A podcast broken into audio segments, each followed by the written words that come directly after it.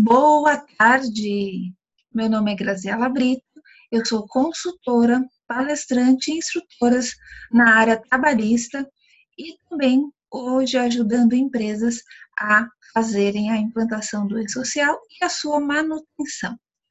Além disso, eu sou aluna do curso de especialista e doutora dos cursos da NIT Treinamentos. Então, muitos de vocês já devem ter me visto respondendo alguma dúvida aí de vocês, não é mesmo? Bom, e hoje, como aconteceu um imprevisto na nossa aula, eu estou aqui para gravar um bônus para vocês sobre como conferir os totalizadores na folha de pagamento do e-social vocês já estão é, aí na fase de folha. O pessoal do grupo 1 e o pessoal do grupo 2 já estão fechando folha, já estão aí, é, pessoal do grupo 2, se preparando para a DCTF Web. E muitas vezes a gente é, encontra situações da qual eu não consigo fazer bater os meus totalizadores, onde eu confiro, como eu faço. Então, a aula de hoje é sobre isso. Vou compartilhar com vocês a minha tela. Bom, vocês estão vendo a minha tela. A minha apresentação. Então, eu sou aluna do, do curso de especialista em social, sou tutora dos cursos aqui da NIT e também sou consultora de implantação e manutenção do e-social. Opa. Quando nós falamos de folha de pagamento, nós encontramos alguns problemas antes desse fechamento, né? E quais são eles? Não fazer uma boa revisão da tabela de rubricas, a tabela S1010. Posso garantir, durante todo esse tempo, fazendo implantação do social, e 90% dos problemas nós encontramos no fechamento, ou porque o valor do INSS não bate, do fundo de garantia não bate, do imposto de renda não bate, por não ter feito uma boa revisão dessa tabela. Então, isso acaba afetando no próprio fechamento. Lembra-se também de fazer uma boa revisão do que alguns sistemas, é, pegando aí algum um, um gancho de falando um pouquinho de sistemas, o que eu percebi que todos os sistemas criaram abinhas, né? Então nós temos a abinha da folha e a abinha do e-social. E aí nessa observando isso, eu percebi que vários sistemas é, estão divergentes. O que tem a incidência para a folha e o que não, e o que tem a incidência para o e-social acaba ficando divergente. Então, na sua folha você tem, por exemplo, uma verba com incidência e para o e-social ela foi sem incidência ou vice-versa. Então, é importante, se o seu sistema tem essa forma é, de trabalhar, você verificar isso também. Cadastros incompletos. É, no fechamento, nós encontramos vários problemas de ah, eu estou preenchendo é, alguma informação, por exemplo, no S1200 e eu tenho é, lotações, eu sou de uma construtora. E aí eu não informei lá na remuneração qual é o local de trabalho que esse funcionário está. E aí ele apare, apare, aparece aquele erro 17 dizendo que o campo lotação tributária é obrigatório. Então, é muito importante a gente rever fazer todos esses cadastros. Não envio de rescisões, férias e afastamentos, ou seja, não acompanhar os, eventos, os envios dos eventos não periódicos durante o mês e, se acontecer no caso de rescisões, no mês anterior, no caso de férias também, né? Por exemplo, uma rescisão de final de mês que o pagamento é só no começo do mês seguinte, eu tenho um regime caixa aí, acaba não, não enviando essas informações e aí fica em aberto, falando que o funcionário é, encontra-se ativo e não há remuneração, enfim, várias, vários problemas desse tipo. Então, não adianta só falar, ah, o meu sistema envia automaticamente todas as informações. É importante que a cada movimentação, seja ela de rescisão, de férias ou de afastamento, nós é, façamos o acompanhamento desses, dessas movimentações garantir que no fechamento da folha tudo foi enviado, tudo está validado lá no portal. Não informações de múltiplos vínculos. Isso tem dado bastante problema, porque às vezes a gente até informa lá que a pessoa é múltiplos vínculos, mas a gente não informa é, a forma dessa tributação. Vamos, vou dar um exemplo para vocês. É, um funcionário que recebe como RPA em uma outra instituição, em um outro CNPJ, lá ele em um salário de dois mil reais, dois mil e pouco, e vai dar lá uma alíquota de X% por cento e na sua folha vai dar X%. por cento. Então, nós temos que informar o social os campos. Ele é múltiplo vínculo? É, ele vai te pedir o quê? O CNPJ desse múltiplo vínculo. E ele vai te pedir, além disso, é, como é que é feito esse recolhimento? É só você que recolhe por causa do teto? ou é pelo percentual, enfim, como é feito esse recolhimento. Então, não é só informar que ele é múltiplos vínculos, mas informar também aonde, é, quais são as, a, as alíquotas, como é feito o recolhimento em cada um desses CNPJ. Falta de relatórios gerenciais para facilitar a conferência. Muitos sistemas não têm até agora o relatório do retorno dos totalizadores, né? seja ele de forma individual, 5001, 5002 e 5003, quanto o da empresa, o 5011, 5012 e 5013. E isso tem é, causado aí um grande transtorno às empresas porque não, não fica com parâmetro para conferir. E aí a gente acaba tendo que conferir manualmente é, via portal, via sistema, enfim falta de alocação correta da, na tabela de lotação tributária. Aquilo que eu falei do cadastro incompleto. Então, se eu tenho várias lotações, isso se aplica muito a empresas de serviços, a empresas construtoras, eu tenho que alocar esse funcionário na lotação correta. Não saber interpretar os erros, ler layout liberta. É, no curso aqui a gente aprende muito a a ler o layout, a interpretar os erros, a saber qual é a informação obrigatória ou não. Então, é importante é, nós sabermos quais são as informações que são obrigatórias para que a gente não cometa erros nesse fechamento. Deixar para a última hora. É, nós tivemos aí o episódio de janeiro, onde tivemos instabilidade no sistema da Receita Federal, tivemos muita gente deixando para o último minuto, tentando tentar enviar essa folha, e nós sabemos que nós dependemos de internet e isso acaba afetando grandemente o fechamento da folha, porque se acontecer de a minha internet cair ou de ter alguma falha, o próprio governo já alerta muito sobre isso. Não deixe para a última hora. Nós temos até o dia 7 do mês subsequente para enviar as informações.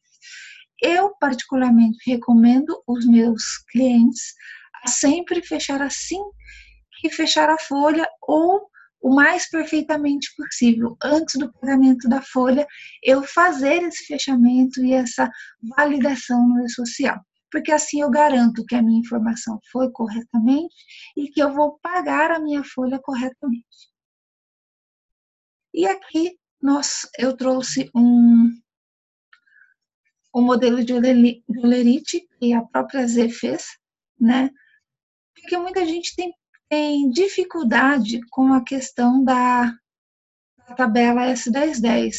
Grazi, a, a, a as verbas informativas são obrigatórias? Está aqui, ó. Elas são obrigatórias sim. Como ficaria no olerite isso, né?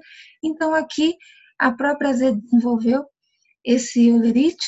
Então, a informação que vai lá no demonstrativo S1200, demonstrativo 01. Então, lembra, no 1200 e no 1210 é um por mês.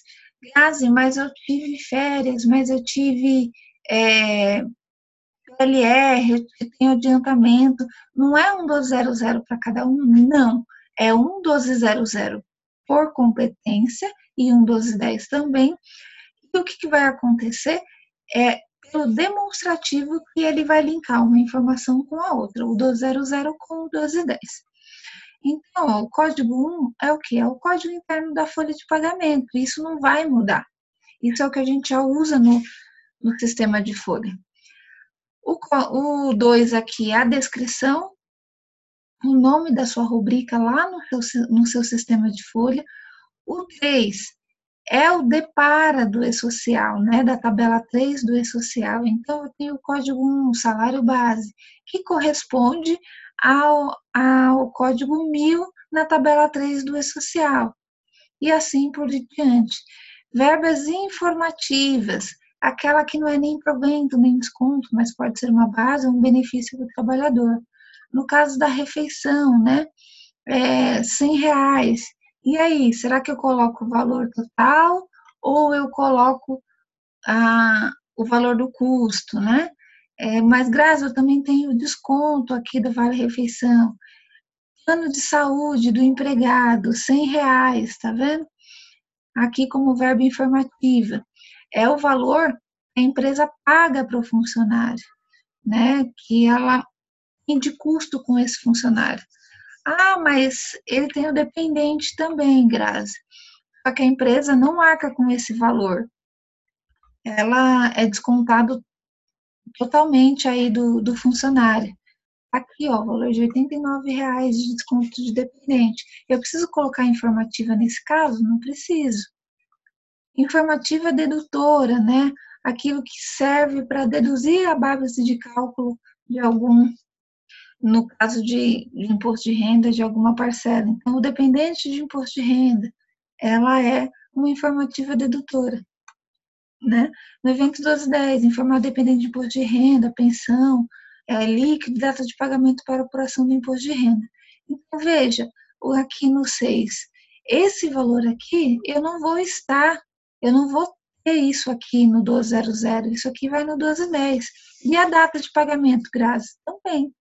Também vai no 1210.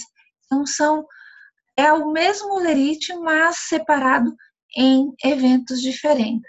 Tudo que é base de cálculo, que são as minhas rubricas, né? A, vamos dizer assim, o olerite do funcionário vai no 1200 e no 1210 eu tenho as informações de imposto de renda o valor líquido que eu paguei para o funcionário e a data desse pagamento. Então, isso eu também tenho no S1210. O que eu uso hoje para começar a fechar a minha folha de pagamento? Vamos supor que eu estou lá no dia primeiro, fechei a minha folha, tá? já calculei e agora eu preciso enviar para o e-social. O que, que eu vou fazer? Eu vou indo evento a evento, desde a primeira fase. Isso aqui é para que eu consiga, de repente, identificar alguma falha, alguma coisa que não foi enviada, alguma alteração que precisaria ter sido enviada e eu não enviei. É, todo o processo né, que aconteceu da folha. Lá no S1000, classificação tributária, simples, desoneração. Será que esse mês eu tive alguma alteração que eu preciso enviar antes de fechar essa folha? O S1005, RAT, FAP, KNAI, será que eu preciso alterar alguma coisa? A lotação tributária, tá certo. É, a questão lá que a gente fala muito da, do cadastro de contratantes sobre empreiteiras, está certo. Pessoal do grupo 1, do grupo 3, o FPAS zerado, o código de terceiros zerados da tabela 4, será que eu fiz isso?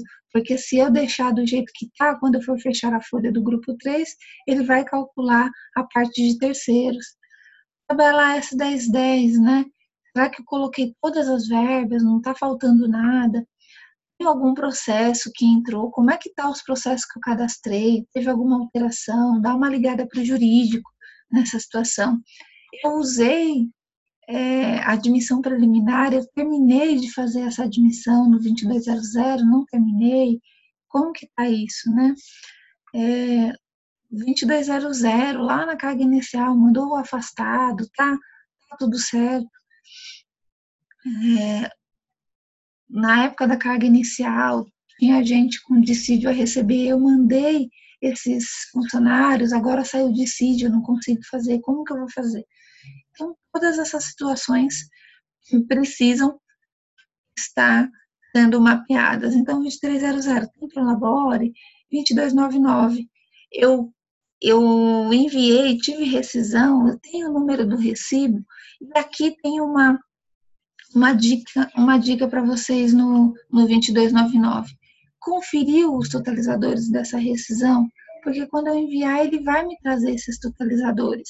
Então, eu conferi isso, vamos supor que eu tenho lá 50 rescisões no mês. Se a cada rescisão que eu fizer, eu enviar, eu já conferi isso, são 50 a menos que eu vou conferir no fechamento da folha. Então, é importante a gente fazer esse acompanhamento.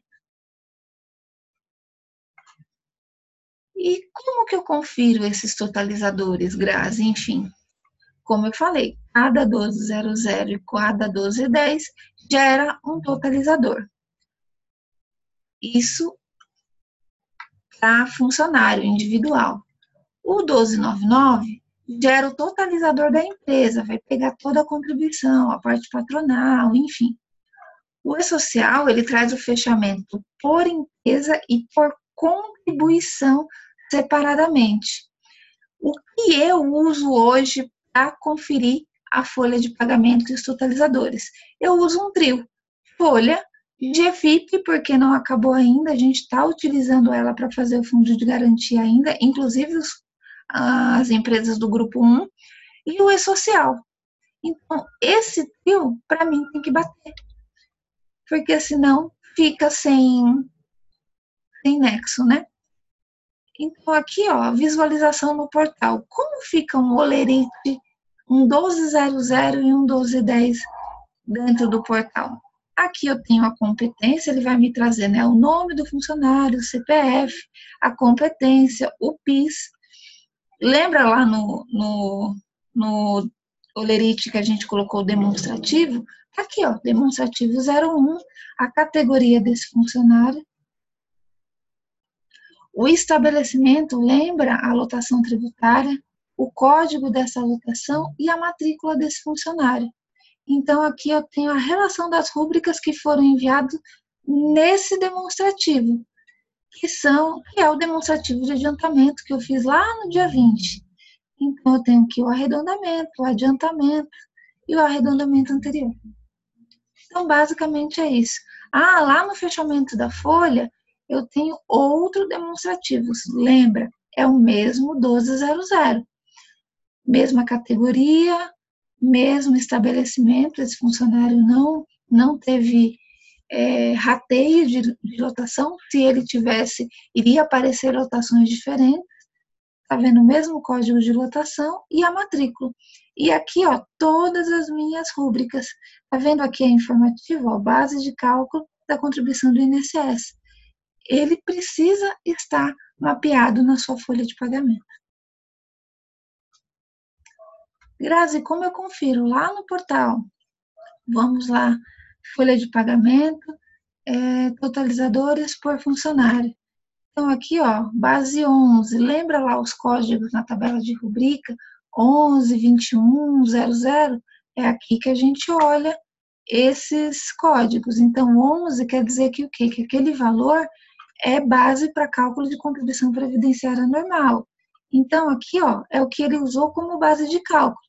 E o 21 é o que, Grazi? É o valor que eu desconto do funcionário, tá vendo? 375 e 56. Código da Receita. Aonde ele joga isso, Grazi? Lembra que eu falei lá no slide anterior que ele separa por contribuição? Então tá aqui, ó. 108201, contribuição previdenciária descontada do segurado empregado avulso naquelas alíquotas de 8 a 11%. Valor da contribuição do segurado. 375,56. Valor descontado do trabalhador, 375,56. Esses valores têm que sempre estar iguais. Por quê? Isso aqui é o que o E-Social calculou, o valor calculado pelo E-Social. E aqui é o valor que eu calculei na minha folha de pagamento. Então, ele sempre vai me mostrar um depara o que eu tenho e o que ele calculou. Grazi, se tiver diferente, volta lá na tua tabela de rubricas que muito provavelmente você está com alguma divergência na sua tabela de rubricas. Volta lá no, no demonstrativo aqui, ó, e dá uma olhada. Poxa, será que esse adicional de salubridade está incorporando o valor a INSS? Ele está entrando como base de cálculo? Ele não está? Então, isso a gente precisa observar. Grazi, onde eu vejo isso? Se na minha folha tiver coisa tiver de um jeito no e-social tiver de um outro, você retifica essa, essa rubrica e calcula de novo, envia de novo esse 200 do funcionário para que ele acate a informação. Não adianta só ajustar a rubrica e não ajustar o 200. Você tem que fazer com que ele é, recalcule, né? Vamos dar um 99 nessa, nesse fechamento. Grazi, meu sistema não tem relatório.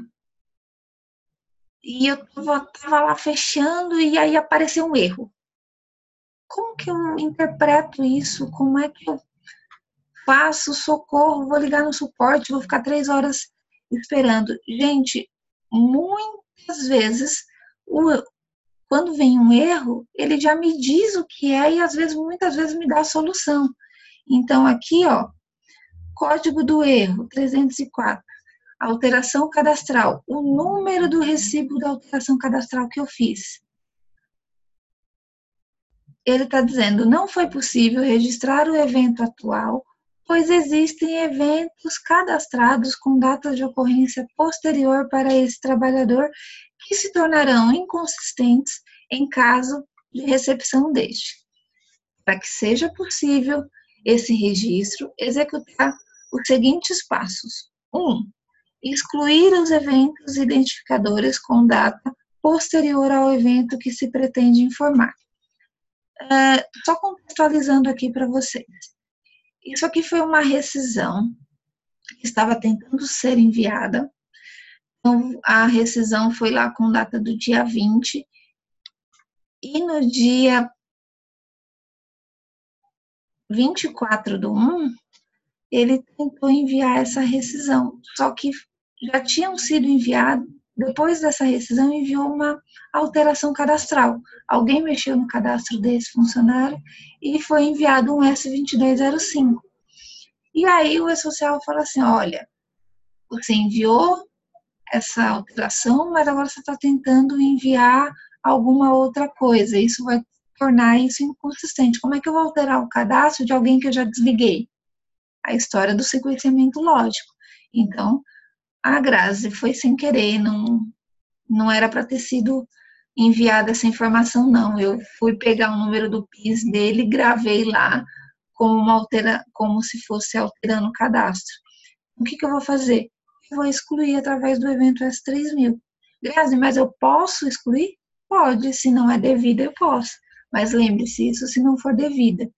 Agora, se fosse uma alteração salarial que eu deveria ter sido deveria ter sido feita antes da rescisão. Então, eu tenho que excluir a rescisão, fazer essa alteração cadastral para depois enviar a, a, a rescisão. Porque eu não posso fazer uma alteração salarial, por exemplo, com data do dia 20, se eu desliguei o funcionário no dia 15. Lembra-se sempre do sequenciamento lógico.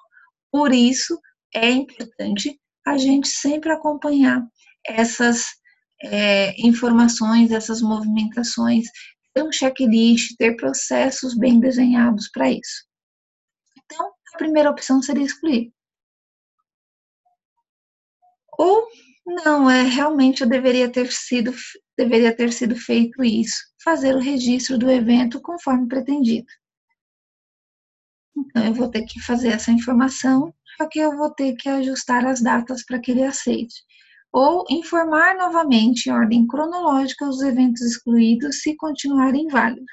Consultar o manual para obter orientações sobre consulta e exclusão e recepção de eventos extemporâneos, que às vezes pode acontecer. Num caso de uma rescisão, eu fiz a rescisão com salário antigo e depois que eu paguei, eu fui homologar esse funcionário ou fiz fazer o acerto, é, foi percebido que tinha uma é, uma diferença para pagar alguma coisa. Então, eu vou ter que reabrir essa, essa rescisão e fazer as alterações devidas. Só que eles já se tornam um evento extemporâneo, ou seja, fora da data que ele deveria ter sido enviado. Opa! Lembra que eu falei que o E-Social traz as informações consolidada por contribuição, então ele traz lá no portal assim: eu fechei meu 1299. É isso que ele vai me dar. Código 10, 108201, contribuição segurados empregados, o valor aqui total, a patronal, o código de terceiros. Aí aqui no terceiros ele já quebra por entidade. Então, salário, educação, INCRA, SENAI, SESI, SEBRAE e o, e o ratio ajustado. Tá vendo que ele quebra por contribuição? Alguns sistemas têm isso já separado, mas a grande maioria a gente tem, tem os 20% da parte empresa e os 5,8, 5,2 da parte de terceiros. Aí ele está todo é, consolidado, ele não quebra por essa contribuição. Se o seu sistema deixar você fazer isso separado, eu recomendo que seja separado até para você ficar para facilitar essa conferência aqui no portal. Então, como que eu confiro, Grazi? Eu tenho aqui a minha folha de pagamento, o meu resumo da folha. Então, eu tenho um, um valor líquido de GPS de R$ 247.731,86. Eu vou continuar fazendo CFIP, Grazi? Vou, vou continuar fazendo CFIP até que o fundo de garantia seja substituído na totalidade. Então, total da minha CFIP tem que estar igual à folha. Isso não mudou, a gente sempre fazia isso, correto? E agora, para o E-Social? A minha DCTF Web, que vai substituir a minha GPS, também tem que estar com os mesmos valores. Grazi, se eu tiver por lotação, cada lotação, cada CNO, cada KIPF precisa bater exatamente o mesmo valor. Grazi, depois que eu passar a fazer o INSS, eu tenho que continuar fazendo a informação do INSS na CFIP, como eu sempre fazia, com todas as compensações, com todas as retenções? Sim, até porque pela CFIP você vai conseguir conferir a sua, o seu DARF da DCTF Web. E essa foi a, a nossa aula. Tá aqui os meu, as minhas redes sociais. Eu espero que eu tenha conseguido passar para vocês aí um, o conhecimento que eu tenho. E se vocês tiverem alguma dúvida, deixa aqui embaixo da aula que eu vou ter o maior prazer em responder. Obrigada e até a próxima.